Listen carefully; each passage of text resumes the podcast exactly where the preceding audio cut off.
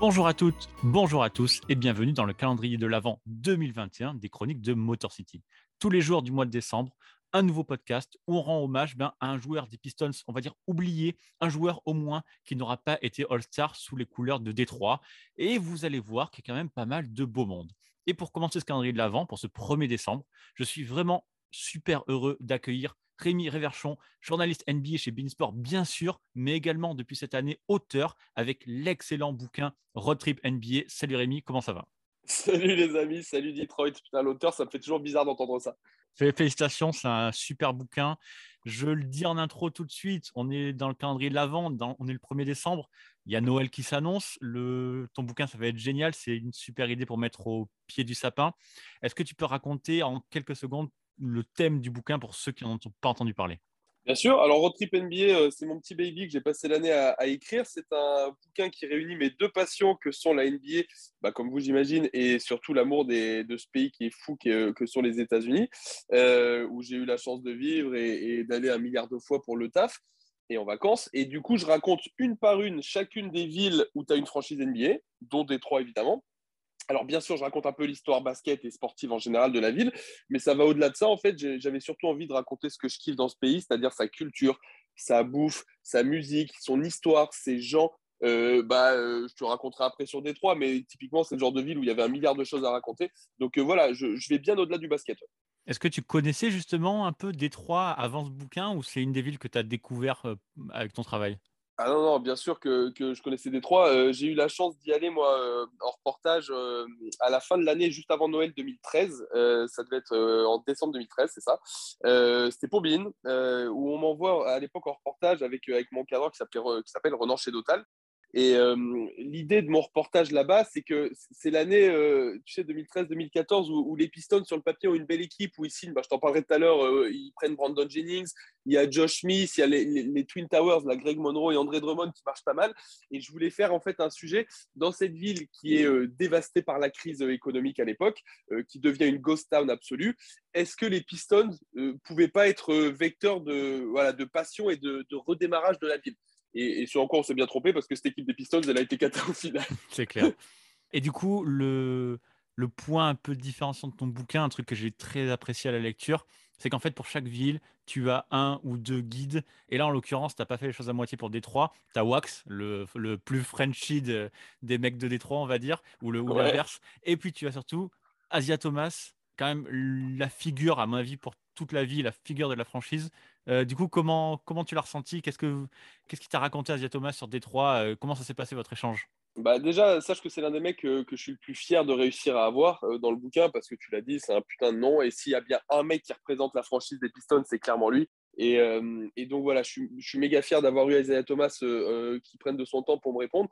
Et c'est marrant parce que Isaiah Thomas, il est aujourd'hui comme il était joueur, c'est-à-dire qu'il est un peu un peu hargneux, un peu teigneux, mais malin, tu sais. Euh, c'est-à-dire que lui, il m'a vendu sa sauce, comme quoi euh, les Pistons et les Bad Boys avaient tout révolutionné. Euh, c'était les premiers, tu sais, c'est ce qu'il me dit dans le bouquin, c'était les premiers à dormir dans des hôtels 5 étoiles, à, avoir des, à, voyager en jet privé, etc.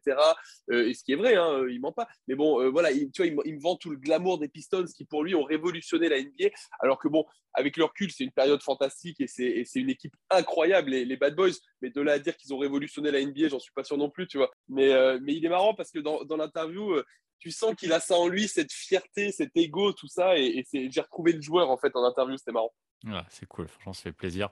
Le, bouquin est excellent. Et surtout aussi sur la partie Détroit, il y a un truc qui m'a bien plu. Tu as listé en fait quelques joueurs qui étaient euh, made in Détroit, comme tu l'avais dit Chris Weber, Devin Booker, George Garvin, Jalen Rose, etc j'ai toujours trouvé ça aussi assez génial avec Détroit. J'ai même fait un épisode là-dessus euh, euh, dans le podcast. C'est qu'il y avait une richesse, euh, surtout dans les années 70, 80, 90 aussi, une richesse de, de, des joueurs qui venaient de la région, du Michigan, de la ville. C'est assez incroyable aussi.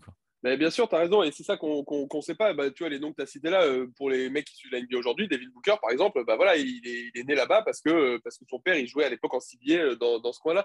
Donc ça, c'est bon à savoir. Euh, il y a plein de joueurs qui viennent de là-bas. Il y a une grosse, euh, une grosse culture basket dans le Michigan, en fait, qui mérite euh, d'être mise en avant d'ailleurs. Et ce que j'ai mis dans le bouquin, je me suis fait un petit kiff. ça n'a rien à voir, mais c'est que Madonna vient de, vient de Détroit aussi. Donc voilà, j'avais envie de le mentionner. Ouais, et puis tu as fait un aparté sur la musique aussi, c'est vachement intéressant. Donc, Ah bah, ouais, ouais. c'est une ville de. Pardon, je, te fais juste un aparté là-dessus, mais parce que c'est le. S'il y a bien une ville au States qui, euh, qui personnifie la musique, euh, c'est Détroit, quoi. La, Motown, la house, l'électro qui est né, on ne le sait pas, les gens ne savent pas, mais l'électro est né à Détroit. Euh, la, fameuse chanson, la Put Your Hands Up for Detroit, c'est pas pour rien, tu vois, que, qui dit ça. c'est parce que l'électro est né là-bas. je parle même pas du hip-hop avec Eminem et compagnie. Donc, ouais, ouais c'est une ville de musique à mort, Détroit. Voilà, donc pour ceux qui écoutent ce podcast, ce qu'on vient de dire là en quelques minutes en, accéléré, ben vous avez ça déjà pour Détroit et vous avez ça pour toutes les villes où il y a une franchise NBA. Donc clairement, c'est le, bouquin à mettre sous tous les sapins. Perso, j'ai le mien. Je vais en mettre quelques-uns chez mes potes et je vous conseille tous de faire la même chose. Il faut absolument pas le rater. Voilà, je pense que c'est le cadeau de Noël impeccable. Eh ben, c'est gentil, ça me fait plaisir si ça t'a plu en tout cas. Bah avec, euh, avec grand plaisir, je suis content de partager ça avec toi. Rémi, donc du coup, on va passer au thème de ce podcast. L'oublié, entre guillemets, que tu as choisi de mettre à l'honneur aujourd'hui, eh bien, c'est Brandon Jennings. 144 matchs avec Détroit entre 2013 et 2016, et donc jamais All-Star. Rémi, du coup, est-ce que tu peux nous dire pourquoi tu as choisi ce joueur? Alors moi déjà j'ai une affection particulière pour ce mec-là euh, parce que quand moi j'ai la chance de vivre à Los Angeles entre 2009 et 2012 et l'un des tout premiers reportages que je fais euh, à Los Angeles à l'été 2009 c'est un, un, truc qui s'appelle le Elite 24 euh, le Elite 24, c'est un, match de lycéens qui a lieu chaque année à Los Angeles en début de saison.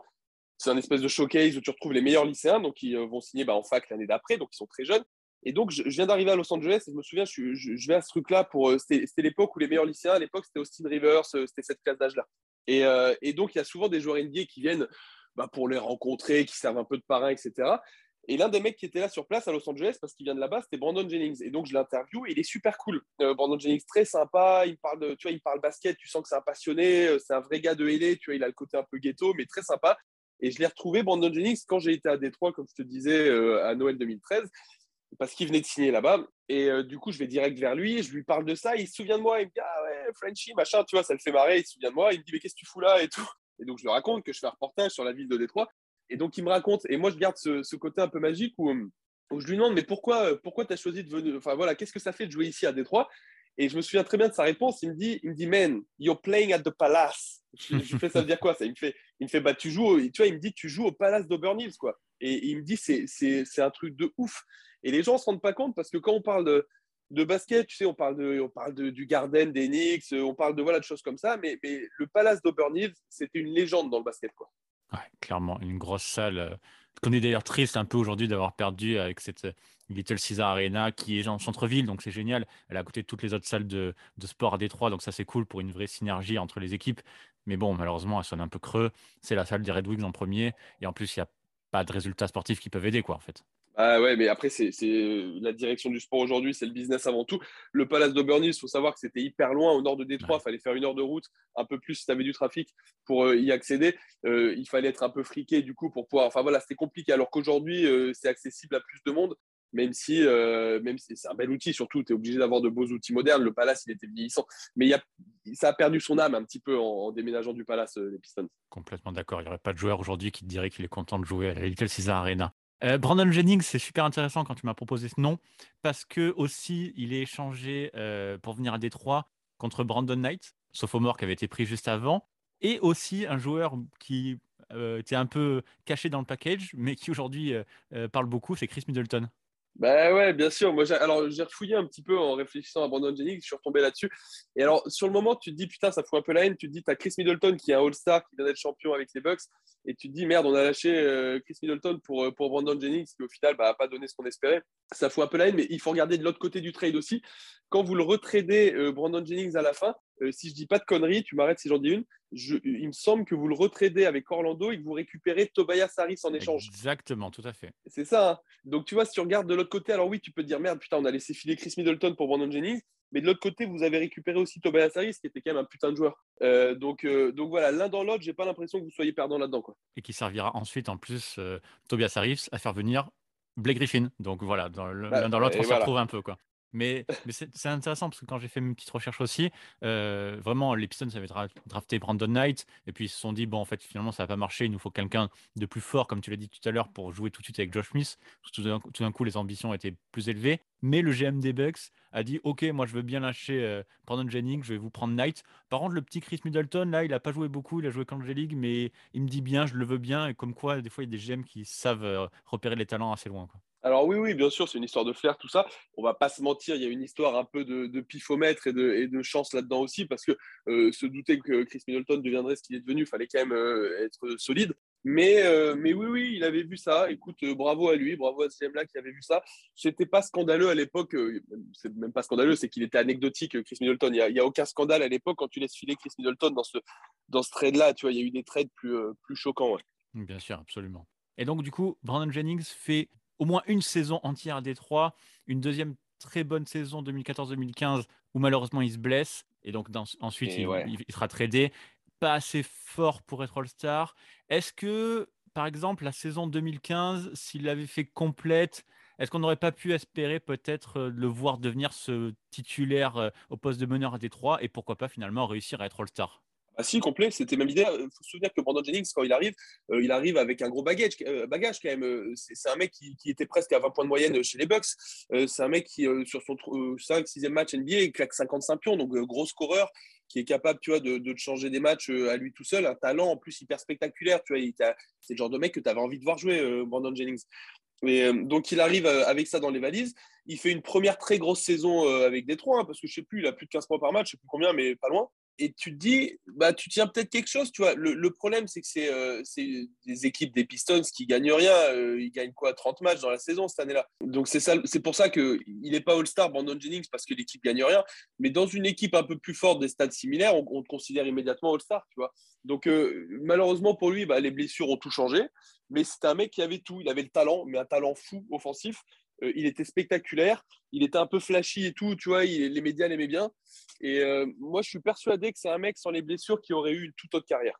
Je suis assez d'accord avec toi. Je me rappelle aussi en 2013, les Pistons recrutent Maurice Chick comme coach. Et euh, du coup, Brandon Jennings euh, on lui demande d'être un peu plus passeur, en fait, de faire, euh, de distribuer un peu plus le jeu, alors que lui était plutôt un scoreur. Et avec, euh, avec un peu le, mentor de Maurice Chic, eh ben en fait, on voit un Jennings qui est beaucoup, beaucoup plus passeur, qui comprend un peu le jeu. Ça met un peu de temps, mais il le comprend. Il y a notamment ce match en, en janvier 2014, j'ai mis ça de côté. Il fait quand même 16 passes décisives en première mi-temps, tout simplement. Oh, bah, tu vois, je m'en souvenais même pas de ça. Record de franchise d'Asia Thomas égalé. Bon, il en fait que 2 en deuxième, en deuxième période, donc ça fait que 18. Mais quand même 16 passes décisives en première mi-temps, 11 passes décisives au premier quart-temps. Tout ça, c'est deux records égalés d'Asia Thomas. Sachant que Brandon Jennings était connu, comme tu l'as dit, plutôt comme un scoreur. Donc aussi, il y avait cette petite métamorphose qui aurait pu être très intéressante à voir sans les blessures. Ouais, bien sûr. Euh, tu vois, je m'en souvenais même pas. Je, l'avais plus du tout, là, le, coup du match euh, à 16 passes en, une mi-temps. Mais, euh, mais oui, oui je te dis, c'était un talent euh, fou, euh, Brandon Jennings. Et euh, un peu le problème, c'est que c'était un peu instable. Tu sais, c'est un mec qui vient de, de, de South, South Central LA, là, qui, les quartiers un peu difficiles de Los Angeles. Il a grandi un peu dans le ghetto, c'est un milieu difficile. Enfin, c'est l'histoire un peu typique, tu sais, des, des basketteurs qui viennent de, des milieux compliqués de Los Angeles. Et donc voilà, c'est un mec qui avait besoin d'un environnement stable, qui avait besoin d'être aimé, qui, tu sais, qui avait fait ce choix aussi de, partir directement après euh, le lycée. Euh, c'était le premier à faire ça à l'époque, à partir en Europe. Il était parti en Italie, jouer à Rome. Et il avait fait une saison pas ridicule hein, parce qu'il avait 18 piges. Et je suis allé fouiller, je crois qu'en Euroleague, il était à 7 ou 8 points par match. Et mettre 7 ou 8 points par match en Euroleague à 18 ans, je veux dire, c'est loin d'être ridicule, tu vois. Donc, euh, c'est un mec particulier. C'est un mec qui avait besoin d'être aimé, j'ai l'impression, Brandon Jennings, qui n'a pas toujours eu ça dans sa carrière. Et, et puis surtout, bah, voilà, le, le, drame de sa vie et de beaucoup de basketteurs, malheureusement, c'est les blessures. Quoi. Ouais, je pense que c'est un sujet qui va, qui va revenir assez souvent dans ce, dans ce calendrier de l'avant avec les oubliés, là, ces joueurs qui n'ont pas été All-Star. C'est soit qu'ils ont raté un virage ou les, ou les blessures les ont rattrapés malheureusement. Euh, Rémi, merci beaucoup. Je pense que du coup, on a remis un petit peu Brandon Jennings sur le devant de la scène, donc je suis assez content. Euh, merci d'avoir participé à ce podcast. Avec grand plaisir. Si j'ai pu euh, redorer un peu le, le, blason de Brandon Jennings, je suis très fier. Avec plaisir. Redis-nous où est-ce qu'on peut retrouver ton livre, toutes les bonnes librairies, j'imagine? Partout, à la FNAC euh, ou Amazon si vous voulez, mais allez faire marcher les petites librairies, c'est mieux. Vous allez voir votre libraire du coin, je suis sûr qu'il l'a et sinon vous lui demandez de le commander. Bon, bah super. Écoute Rémi, je te remercie. Euh, merci pour ton temps. Et euh, vous tous, eh ben, je vous dis à demain pour la suite du calendrier de l'Avent. Bye